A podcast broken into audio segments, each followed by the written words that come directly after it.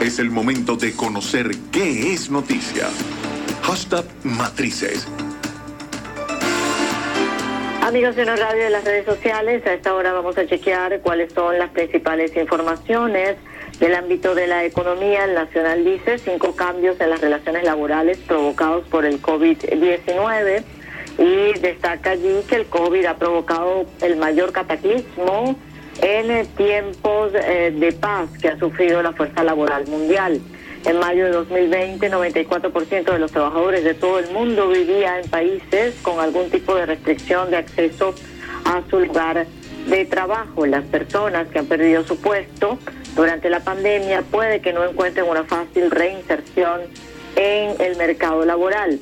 Y la OIT está pronosticando que esta circunstancia va a afectar en mayor medida a las mujeres y a los jóvenes, además de las personas con algún tipo de discapacidad.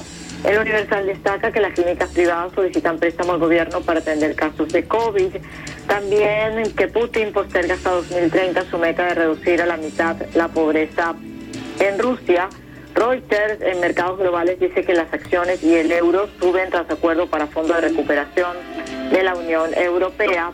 Bayer lanza programa de captura de carbono para agricultores en Estados Unidos y en Brasil y grandes aerolíneas piden a la Unión Europea y a la Casa Blanca adoptar un programa de test de COVID-19. Banca y Negocios lo dice que Avior propone reactivar operaciones aéreas a partir del primero de septiembre.